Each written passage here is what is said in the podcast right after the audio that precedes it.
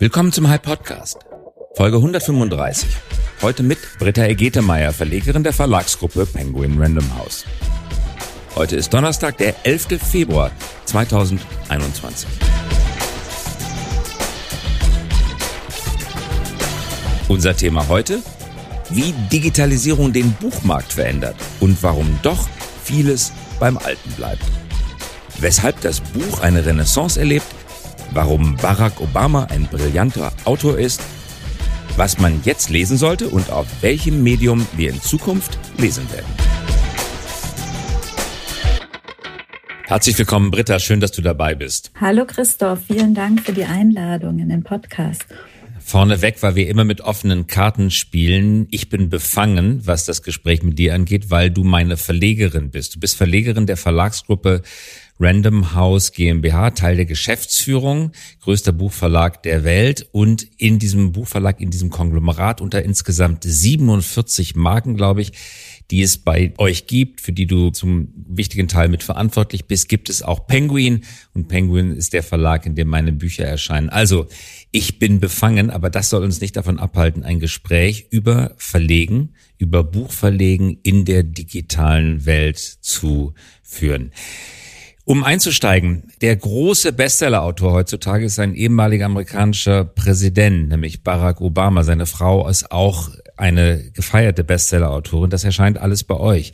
Wie viele Bücher gedruckt habt ihr bisher verkauft von Barack Obama? Das Buch ist ja jetzt erst äh, Mitte November weltweit ähm, erschienen und tatsächlich ähm, hat es fulminant eingeschlagen. Ähm, wir haben bis Weihnachten auf jeden Fall eine halbe Million äh, gedruckte Exemplare verkauft. Dazu kommen noch die digitalen Ausgaben. Und das ist nur die deutschsprachige Ausgabe. International kann ich es dir aktuell gar nicht sagen. Das geht natürlich in die Millionen. Ein Buch, das alle Rekorde schon in der ersten Woche gebrochen hat. Eine halbe Million Exemplare zum Vergleich. Ein typisches Sachbuch verkauft in Deutschland durchschnittlich wie viel? Naja, für uns in einem Publikumsverlag, also wo es sozusagen nicht um ähm, die Ansprache eines Fachpublikums geht, sondern wo schon ein breites Publikum in Blick genommen wird, sind immer so, ist so eine magische Schwelle 10.000 Exemplare. Der Eintritt auf die Bestsellerliste braucht 30 bis 50.000 Exemplare. Das schaffen aber nur ein, ein Spitzenprozentsatz der Sachbücher, die erscheinen. Mitten in der Digitalisierung verkauft also ein einzelner Autor allein in Deutschland 500.000 Exemplare mit rund 1000 Seiten. Der Preis ist über 30 Euro, glaube ich, oder? 42 Euro. Wie erklärst du dir, dass mitten in der digitalen Welt, in einer Welt, in der elektronische E-Book-Reader wie Tolino oder wie Kindle weit verbreitet sind, noch immer so viele Hardcover-Bücher verkauft werden? Äh, es ist interessant. Äh, ich glaube tatsächlich, dass sich an dem Buch von Barack Obama ganz, ganz viel zeigt. Auch viele Entwicklungen, die wir äh, speziell im letzten Jahr gesehen haben, die auch zusammenhängen mit der Pandemie. Ähm, ich glaube, das hat viele Gründe, äh, die da zusammengekommen sind. Das eine ist natürlich der Autor selbst, seine Beliebtheit, seine Bekanntheit. Er ist eine ähm, inspirierende Figur, dessen Stimme auf der ganzen Welt ähm, Relevanz hat und gehört wird. Er schreibt seine Bücher selbst. Ähm, unser Buch ist ja auch nicht das erste Buch, das er geschrieben hat. Und er schreibt auch noch gut. Er schreibt stilistisch sehr gewandt. Das macht er selber. Er schreibt fantastisch. Er, er hat eine Lässigkeit, er hat Witz, äh, er, er hat Tiefe, er kann ähm, äh, Personen charakterisieren. Es ist hochspannend. Ich glaube, besser kann man äh, jüngste Zeitgeschichte nicht aufschreiben, wie das in, in äh, ein verheißenes Land erklärt ist. Winston Churchill ist ja Nobelpreisträger. Viele wissen gar nicht, dass er den Nobelpreis nicht für Frieden bekommen hat, sondern für Literatur. Winston Churchill ist also Literaturnobelpreisträger. Glaubst du so im Vergleich zu Churchill kann Barack Obama literarisch mithalten? Ja, das denke ich. Also äh, meiner persönlichen Einschätzung nach auf jeden Fall. Ähm, ich denke auch wirklich, dass er sich mit dem Buch in die Reihe ganz großer Bücher und, und Autoren äh, vorgeschrieben hat. Äh, auch großer Klassiker wie äh, das Buch von, von Nelson Mandela oder, oder andere. Gedruckte Ausgabe im Verhältnis zu elektronischen Ausgaben, zu E-Büchern. Wir kommen auf Hörbücher gleich nochmal zu sprechen. Wie ist das Verhältnis in Deutschland ungefähr gestaltet? Das kommt sehr auf die Buchgattung an. Bei Sachbüchern, bei Bildbänden, bei ähm, Romanen haben wir völlig ähm, verschiedene Prozentsätze äh, über die verschiedenen Ausgabeformen. Man kann sagen, je erzählerischer oder unterhaltender ein Text ist, äh, desto mehr wird vielleicht auch in digitalen Ausgabeformen gelesen. Ähm, Leserinnen und Leser, die sehr, sehr viel lesen, lesen oft inzwischen auf elektronischen Readern. Sachbücher, ähm, da kommt es sehr auf die, auf die Themen an. Sind es Bücher, die Leute ansprechen, die sehr viel unterwegs sind, dann sind auch digitale Formate wichtig. Aber wir haben auch gerade letztes Jahr gesehen, dass das gedruckte Buch alles andere als tot ist. Also wir reden über das, hört, liest man in der Fachpresse äh, des Öfteren, dass die Prozentsätze digitaler Ausgaben von Büchern irgendwo zwischen 5 und 25 Prozent liegen, aber nicht weit darüber. Du nickst, ist das ungefähr die Größenordnung, die Spanne? Genau, das ist ganz genau die Range, die wir sehen. Und es äh, findet da auch seit einiger Zeit keine große Entwicklung statt oder keine, von der ich dir jetzt eine abschließende Erkenntnis geben könnte. Also zum Beispiel haben wir natürlich letztes Jahr im Lockdown äh, und auch jetzt wieder gesehen, dass mehr digitale Formate bestellt oder gelesen werden. Aber das heißt nicht, äh, dass nicht danach, unmittelbar danach, auch wenn die Läden wieder offen haben, nicht die physischen Formate wieder hochgegangen wären. Wir glauben sogar, dass man letztes Jahr ganz gerne, wenn man den ganzen Tag vom Bildschirm verbracht hat, abends den Formatwechsel gemacht hat und ein Buch in die Hand genommen hat erst recht zusammen mit Kindern oder Jugendlichen. Richtig, es könnte ja zwei Gründe dafür geben. Erstens, die Leute, das wäre in Deutschland keine Überraschung, sind langsam bei der Umstellung auf digital. Das haben wir in vielen anderen Feldern, zum Beispiel bei der Schulbildung gesehen. Also das könnte ein Grund sein, also ein Legacy-Effekt. Das dauert einfach länger bei den Deutschen. Das andere könnte aber sein, dass das haptisch empfindbare Buch tatsächlich, wie du gerade beschreibst, eine starke magnetische Anziehungskraft noch hat auf die Menschen. Wenn wir sagen, maximal 25 Prozent sind E-Book, der restliche Teil ist gedruckt.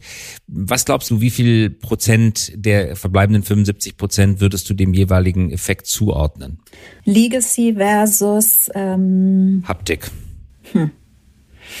Ach, ich, ich, ich bin schrecklich in solchen Fällen, weil ich selber die Haptik so liebe. Für mich ist das Buch auch nach wie vor ein Gegenstand, äh, der mich immer schon begeistert hat. Ähm, das Aussehen, Buchgestaltung, Buchausstattung, ähm, diese physische Komponente gehört für mich dazu. Ich, ich finde es ganz, ganz schwer zu sagen, und, und man muss natürlich auch immer überlegen, äh, gerade wenn ich sage, ich nehme ein, ich schaue ein Buch, ein Bilderbuch mit meinem Kind an, äh, etwas, was vom, vom ersten Tag des Lockdowns an Kinderbeschäftigung, da haben Bücher eine ganz, ganz große Rolle gespielt. Und ja, als Verlegerin finde ich das ermutigend, dass sozusagen auch kommende Generationen weiterhin mit der Bedeutung dieses Mediums zusammengebracht werden. Ja, nun kann man aber, glaube ich, schon argumentieren, dass die Buchbranche eine besondere Branche ist, weil wenn wir andere benachbarte Branchen anschauen, zum Beispiel Tonträger, natürlich hat die Vinylplatte ihr ganz eigenes und trotzdem ist aus dem Massenmarkt Vinyl ein sehr florierender und auch lebendiger Nischenmarkt Vinyl geworden. Es bleibt ein Nischenmarkt. Der größte Teil hört es eben, wenn überhaupt noch auf CD, dann doch auf Streaming und eben nicht auf Vinyl. Das gleiche gilt auch für gedruckte Nachrichtenmedien, Zeitungen, Zeitschriften sinken kontinuierlich in der Auflage und die digitalen Formate nehmen zu. Bei Büchern scheint das wirklich anders zu sein. Es scheint eine höhere Resilienz des gedruckten Buches im Vergleich zu anderen analogen Medienträgern zu geben. Würdest du sagen, das ist eine richtige Beobachtung? Ja, das ist eine richtige Beobachtung. Ich, ich denke, das ist so. Ähm, ich glaube, wir sind uns ja auch über den Kern von dem Ganzen einig. Wir, wir reden nicht davon, ähm, dass es keine Musik mehr geben wird oder dass es keine Literatur mehr geben wird, sondern wir sprechen über das Medium, über die Ausgabeform, über den Träger, über den es kommt. Alle Zahlen, die wir haben, zeigen, dass das gedruckte Buch, also auch diese Ausgabeform, sehr, sehr robust ist. Jetzt wirft man in der Kritik der digitalen Transformation Medienunternehmen gerne und auch nicht zu Unrecht vor, dass sie in der digitalen Veränderung gar nicht so sehr auch die kreative Veränderung erkennen, die mit ihr einhergeht. Also ein E-Book zu machen bedeutet für viele Verlage auch heute noch einfach das gedruckte Buch zu nehmen, 320 Seiten und sie auf Kindle oder Tolino auszuspielen. Aber es wird nicht anders geschrieben. Es hat die gleiche Länge. Es hat den gleichen Titel. Es ist sozusagen geschrieben für Print und hat eine Verbreitungsform digital gefunden, aber es ist nicht für digital geschrieben. Wir wissen aber aus anderen Mediengattungen, Video, dass natürlich ein YouTube-Video eine ganz andere Formatbeschreibung, eine, eine ganz andere Länge braucht als ein ganz normaler Kinofilm. Wir wissen es von Musik, dass Streaming ganz neue kreative Formen ermöglicht, weil es nicht mehr die Begrenzung auf 20 Minuten pro Vinyl-Platten-LP-Seite gibt. Oder der Single kann nur zwei Titel enthalten können, Streaming kann mehr als zwei Titel enthalten. Ist dieser Teil des Denkens auch in der Buchbranche schon angekommen, sodass man sich fragt, was heißt denn eigentlich Schreiben für digitale Medien? Im Unterschied zu für das gedruckte Buch. Naja, oder du drehst den Spieß um und sagst, das Buch hat immer schon in seiner Vielfältigkeit so viele formale und kreative Prozesse ermöglicht. Denk nur vom Gedichtband bis zum Lexikon oder so. Ähm, ist es da nicht alles schon äh, kurze Formen, lange Formen? Ist es da nicht in bestimmter Form immer schon da gewesen? Und natürlich haben wir Veränderungen gesehen. Ich meine, wir feiern gerade 20 Jahre Wikipedia und sehen, dass die Digitalisierung uns Aggregation von Wissen äh, liefert in einer Form, wie wir es nie zuvor gekannt haben und wo natürlich auch ein Buch, eine Enzyklopädie nicht mehr mithalten kann. Und entsprechend sind diese Formen ja auch schon verschwunden. Als ich bei DTV angefangen habe, das erste Lektorat, in dem ich gearbeitet habe, da gab es noch eine Redaktion für Lexika und Nachschlagewerke. Das ist jetzt 25 Jahre her. Da sind wir bei deiner Biografie. Du hast studiert oder hast gelernt an der Deutschen Journalistenschule in München und hast äh, die, richtig, war doch in München, oder? Mhm und, und hast einen Abschluss als Diplom-Journalistin gemacht. Studiert hast du Wissenschaft, Soziologie, Recht und Kommunikationswissenschaften an der LMU, Entschuldigung, in München. Du bist dann Lektorin geworden. Lektoren haben eine besondere Aufgabe. Sie sind, wie man auf Englisch so schön sagt, sie sind Gatekeeper. Sie sind die Torverwalter. Sie stehen vor dem Tor und wählen aus, wer veröffentlicht wird oder nicht veröffentlicht wird. Wichtige Aufgabe. Das moderne Wort dafür lautet Kuratierung. Gleichzeitig gibt es aber sehr viele Menschen, die gerne Bücher schreiben möchten, die es aber nicht schaffen, von einem traditionellen etablierten Verlag aufgenommen zu werden. Was bedeutet das für den Beruf des Lektors? Wird der Lektor strenger? Sollte er weniger streng sein? Und was passiert mit all den vielen Manuskripten, die nicht den Weg in die Verlage finden? Da können ja auch viele gute drin sein. Früher hieß das einfach, das Buch erscheint nicht. Heute erscheint es einfach auf anderen Medien. Auf Patreon, es erscheint auf medium.com, es wird einfach ins Internet gestellt, es hat Blogformate angenommen, es findet eine kreative Explosion statt. Dabei sehr viele schlechte Texte, aber auch sehr viele gute Texte. Wie verändert sich das Berufsbild des Lektors angesichts der Möglichkeit jedes Einzelnen, sich direkt an das Publikum zu wenden? Ähm, ja, ich denke, es ist immer noch sehr wichtig äh, zu sagen ähm, Auswahl, aber unsere Aufgabe ist vor allen Dingen neben der Arbeit am, am Text mit dem Autor eben dafür zu sorgen, dass wir den Autor mit einem größtmöglichen Publikum, mit einer größtmöglichen Zahl an Leserinnen und Lesern versorgen. Das, das denke ich, ist die Aufgabe geworden. Und so hat sich auch das Bild des Lektors noch erweitert, der eben für den Text verantwortlich ist. Später hat man dann gesagt, wir sind jetzt alle Projektmanager, weil wir diese Schnittstellen im Verlag alle zu managen hatten. Und heute ist es, glaube ich, ganz, ganz wichtig auch mitzudenken, wie muss ich meinen Autor vernetzen, welche Zielgruppenzugänge müssen wir schaffen über, über die klassischen Vermittlungswege hinaus. Ja, und die Arbeit am Text steht natürlich immer noch im Mittelpunkt dessen, was ihr tut. Viele Menschen, die keine Bücher schreiben, stellen sich das so vor, der Autor, die Autorin sitzt zu Hause, schreibt das Buch, liefert das beim Verlag ab und der nimmt es entgegen und streicht die Rechtschreibfehler. Die Wahrheit sieht ganz anders aus.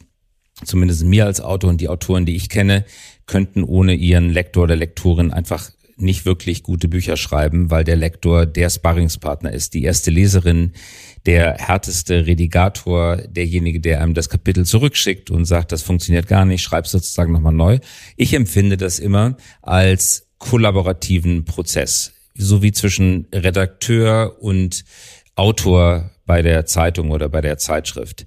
Ist das heutzutage noch der Standardfall? Gibt euer Geschäftsmodell es noch her, dass man als Lektor die Zeit, die Muße, die Geduld aufbringen kann, sich so intensiv mit dem Autoren und seinem Manuskript zu beschäftigen? Ich glaube nach wie vor, das ist die Grundlage davon, dass es zu einer erfolgreichen Zusammenarbeit wird, eben vielleicht auch über ein Buch hinaus. Und es gibt große Unterschiede in der Art, wie wir arbeiten, ob wir von Belletristik, Literatur oder Sachbüchern sprechen. Aber ich glaube, der Lektor hat schon immer noch diese Funktion, auch in gewisser Weise das Publikum zu verkörpern, ähm, derjenige zu sein, der zusammen mit dem Autor einschätzt, ob das Thema sozusagen so schon richtig ist im Zugriff. Ähm, das, das gilt besonders für, für Sachbücher und in der Belletristik geht es auch darum, herauszuarbeiten, wo eine besondere Stärke eines Autors eben ist. Ja, und bei der Pflege der Autoren steht ihr vor einer besonderen, ihr bei Random House, bei Penguin auch vor der besonderen Herausforderung, dass ihr es mit einem sehr großen Verlag zu tun habt. Bei euch erscheinen, das ist aus der Geschichte entstanden, historisch eine breite Vielfalt von Buchmarken, von, von Labels, würde man in der Musik sagen, weil der Bertelsmann Verlag, der hinter Random House steht, im Laufe der Zeit diese Marken akquiriert hat. Ich nenne nur einige Beispiele. Goldmann, Heine, Blessing, Blanc Valley, Penguin, Luchtan, Siedler, BTB, Manesse, DVA, das Gütersloher Verlagshaus oder C. Bertelsmann. Das sind einige von 47 Verlagen, die bei euch erscheinen. Ihr gebt im Jahr zweieinhalbtausend Bücher heraus, 200 Titel pro Monat und ihr habt große renommierte Autoren neben vielen nicht ganz so bekannten wie John Grissom, Barack Obama, über den wir gesprochen haben, Stephen King, Michael Crichton oder auch Helmut Schmidt. Wie bewältigt man diese Masse an Büchern, Verlagen und Autoren?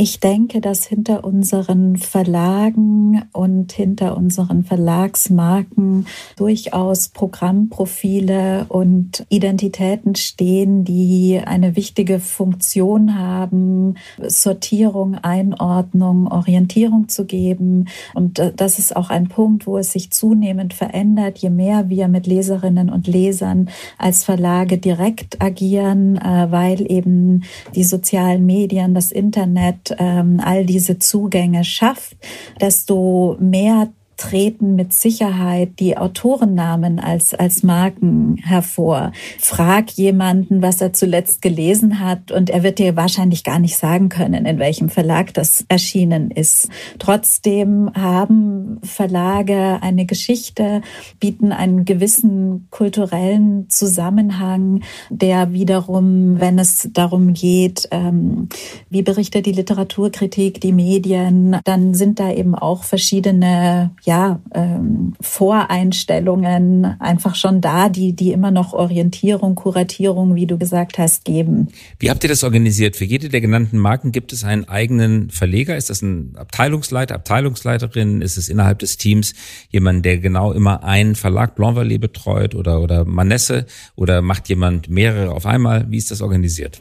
Es ist schon so, dass eigentlich die großen äh, Verlage Penguin, Blanc Valley, Heine und Gold Goldmann, wo dann auch die Verlage, die die Bücher, die in den Hardcover-Verlagen erscheinen, im Taschenbuch erscheinen. Also wir unterscheiden nicht zwischen Heine Hardcover und Heine Taschenbuch, sondern das ist eben ein Verlag und äh, dafür gibt es jeweils Verlagsleitungen und Lektorate und auch zugeordnet Presse- und Marketingabteilungen, die unabhängig voneinander äh, in der Programmarbeit vorgehen.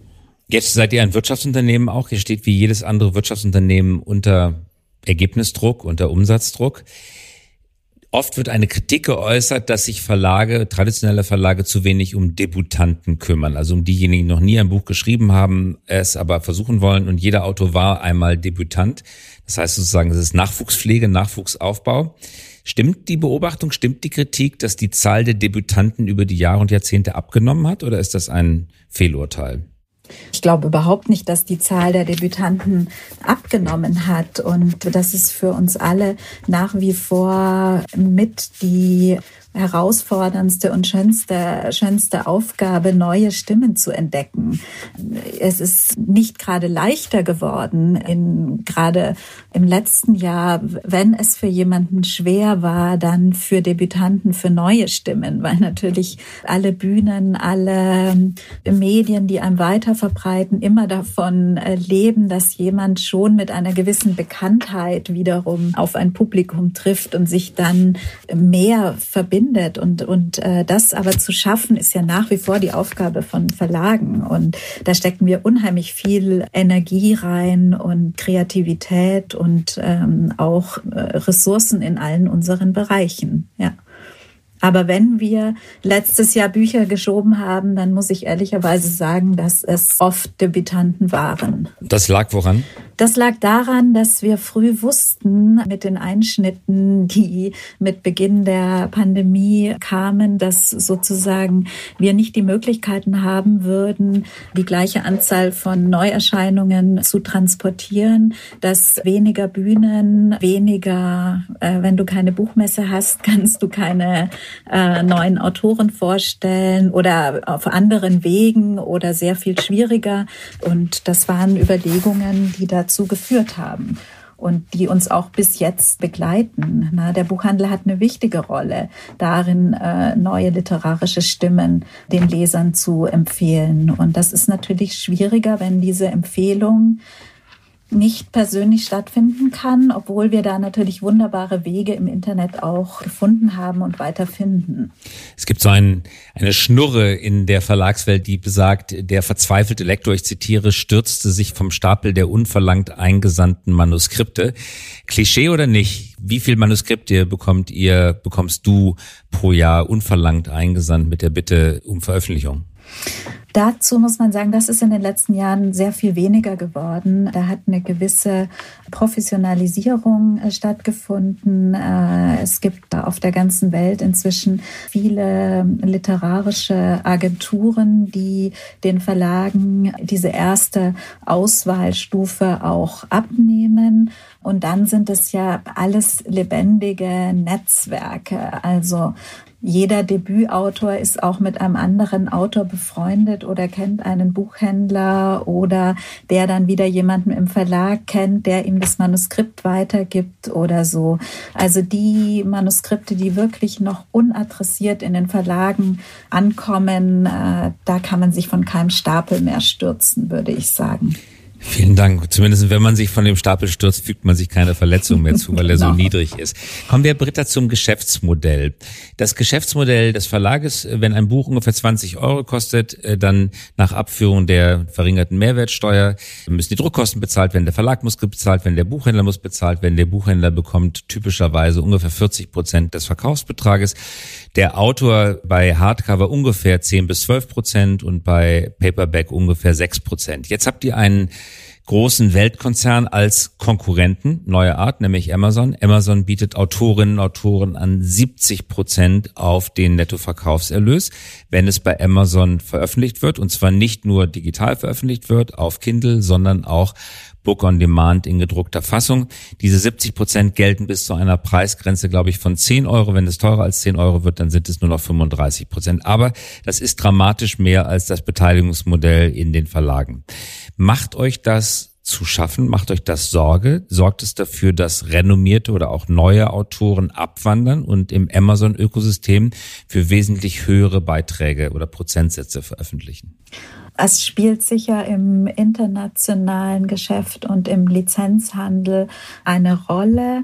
Ob es uns Sorgen macht, ich würde sagen nein, aber es führt zu dieser Bedeutungsverschiebung in der Aufgabe von Verlagen, die wir vorhin schon angesprochen haben. Wir verstehen unsere Aufgabe darin, den Autor mit dem größtmöglichen Publikum zusammenzubringen. Und solange sozusagen äh, Amazon nur einen Teil des Marktes erreicht, ist das ja auch gegeben, dass wir dieses Versprechen einlösen können. Ja, das heißt, ihr liefert eine intensivere Betreuung des Autoren und deswegen kriegt er auch weniger vom Kuchen. Amazon gibt mehr vom Kuchen, weil sie mehr vom Kuchen geben können, weil sie den Autoren weniger stärker betreuen. Genau, und weil eben auch keine weiteren Partner beteiligt sind, wie eben der Buchhändler, der seinen eigenen Zugang zu seinen Kunden hat und mit denen in einem Austausch steht, der für diesen Kunden auch wertvoll ist. Das habe ich verstanden. Vielen Dank. Und weil unsere Zeit fast rum ist, Britta, und wir noch gar nicht über Literatur gelesen haben, habe ich jetzt noch einige persönliche Fragen an dich. Welches ist dein, als Leserin, nicht als Verlegerin, sondern als Leserin, welches ist persönlich dein Lieblingsgenre? Äh, ganz klar der Roman. Immer schon. Auch, auch äh, als wir über meine Ausbildung gesprochen haben, weißt du, eigentlich bin ich irgendwie zwischen sechs und 14 Jahren ausgebildet worden, nämlich als Leserin, wo ich noch zehn bis zwanzig Bücher die Woche hintereinander weggelesen habe. Das ist, glaube ich, meine eigentliche Ausbildung. Das wichtigste Kinderbuch? Welches war das für dich? Pippi Langstrumpf. Okay, also die starke Frau, die sich durchsetzt und die Welt so gestaltet, wie es ihr gefällt. Welches Buch liest du gerade? Ah, naja, ich stecke natürlich schon in den Büchern, die nächsten Herbst und äh, übernächstes Jahr erscheinen. Ähm, und das ist ja überhaupt das, das Allerschönste an, an meinem Beruf, dass immer wieder ein Buch kommt, das dich dann so mitreißt oder begeistert, wie das, das du zuletzt zugeschlagen hast, womöglich. Und jetzt kommt die gemeinste Frage von allen, weil du wirst sie nicht beantworten können. Äh, wahrscheinlich äh, könntest du sie beantworten, möchtest sie aber nicht. Welches ist dein Lieblingsbuch? Du kannst ja nicht lebende Autoren nehmen, dann beleidigst du niemanden. Du fragst mich jetzt nicht im Ernst, was mein Lieblingsbuch ist, oder? Äh, die Antwort auf die Frage ist ein 15-Meter-Regal, wo die Bücher in Dreierreihen stehen. Ich habe, glaube ich, auch kein Lieblingsbuch, sondern Lieblingsautoren, wo ich dann sagen kann, dass ich fast alles gelesen habe. Aber vielleicht doch eins, ein, ein Klassiker, den ich immer wieder lese, ist äh, Homo Faber von Max Frisch. Das habe ich schon als Schülerin gelesen und die Geschichte dieses rationalen Ingenieurs Walter Faber, der sich von einer schicksalhaften Begegnung und Liebe wird er völlig aus der Bahn geworfen. Ähm, das nehme ich immer wieder zur Hand und äh, denke dran, äh, darüber nach, unser, unser Leben zwischen Zufall und Schicksal oder eine große Fragestellung zwischen Technik und Natur wird da auch schon beantwortet. Und ich, ich liebe es vielleicht auch so sehr, weil die Verfilmung von Volker Schlöndorff mit äh, Sam Shepard und Julie Delpy, das ist alles lange her, aber das, das das liebe ich wirklich sehr. Und das andere ist schon äh, Barack Obama, über den wir gesprochen haben, eins meiner absoluten äh, Lieblingsbücher, weil es so unglaublich viel zusammenbringt, das Lesevergnügen, aber auch eine Botschaft und, und Aktualität. Das ist immer etwas, was ich besonders gut finde. Meine Mutter, 84 Jahre alt, hat übrigens Barack Obama in anderthalb Wochen komplett ausgelesen und war hellauf begeistert und hat sich dann als nächstes direkt Michelle Obama vorgenommen. Allerletzte Frage. Hast du das Lesen manchmal selber satt und lenkst du dich dann mit Fernsehen, YouTube oder Soap Operas vom Lesen ab oder hast du es niemals satt? Ich kenne Phasen, wo, wo ich das Gefühl habe, verdammt nochmal, ähm, wir, wir connecten gerade nicht. Ich will jetzt erstmal nichts lesen. Und natürlich, ich liebe Filme. Ich, ich sehe ganz, ganz viel, äh, auch jetzt gerade in Zeiten, wo man nicht ausgehen kann. Film und Buch, das gehört für mich auch eng zusammen in der ganzen Rezeption und auch in der Kreation. Ähm, auf jeden Fall. Verfilmte Bücher. Ganz herzlichen Dank, dass du dabei warst. Britta, danke fürs Mitmachen. Danke, Christoph. Das war Britta Egetemeyer, die Verlegerin von Penguin Random House in Deutschland. Das war der High Podcast. Dieser Podcast erscheint jeden Donnerstagabend um 18 Uhr. Damit Sie keine Folge verpassen, abonnieren Sie uns gerne jetzt oder hinterlassen Sie ein Like, wenn es Ihnen gefallen hat. Eine Produktion der Axel Springer High GmbH, einer führenden Beratung für Strategie und Umsetzung neuer Geschäftsmodelle. We support leaders in turning their organizations into 21st century winners. Über Post freuen wir uns unter christoph.käse at high.co.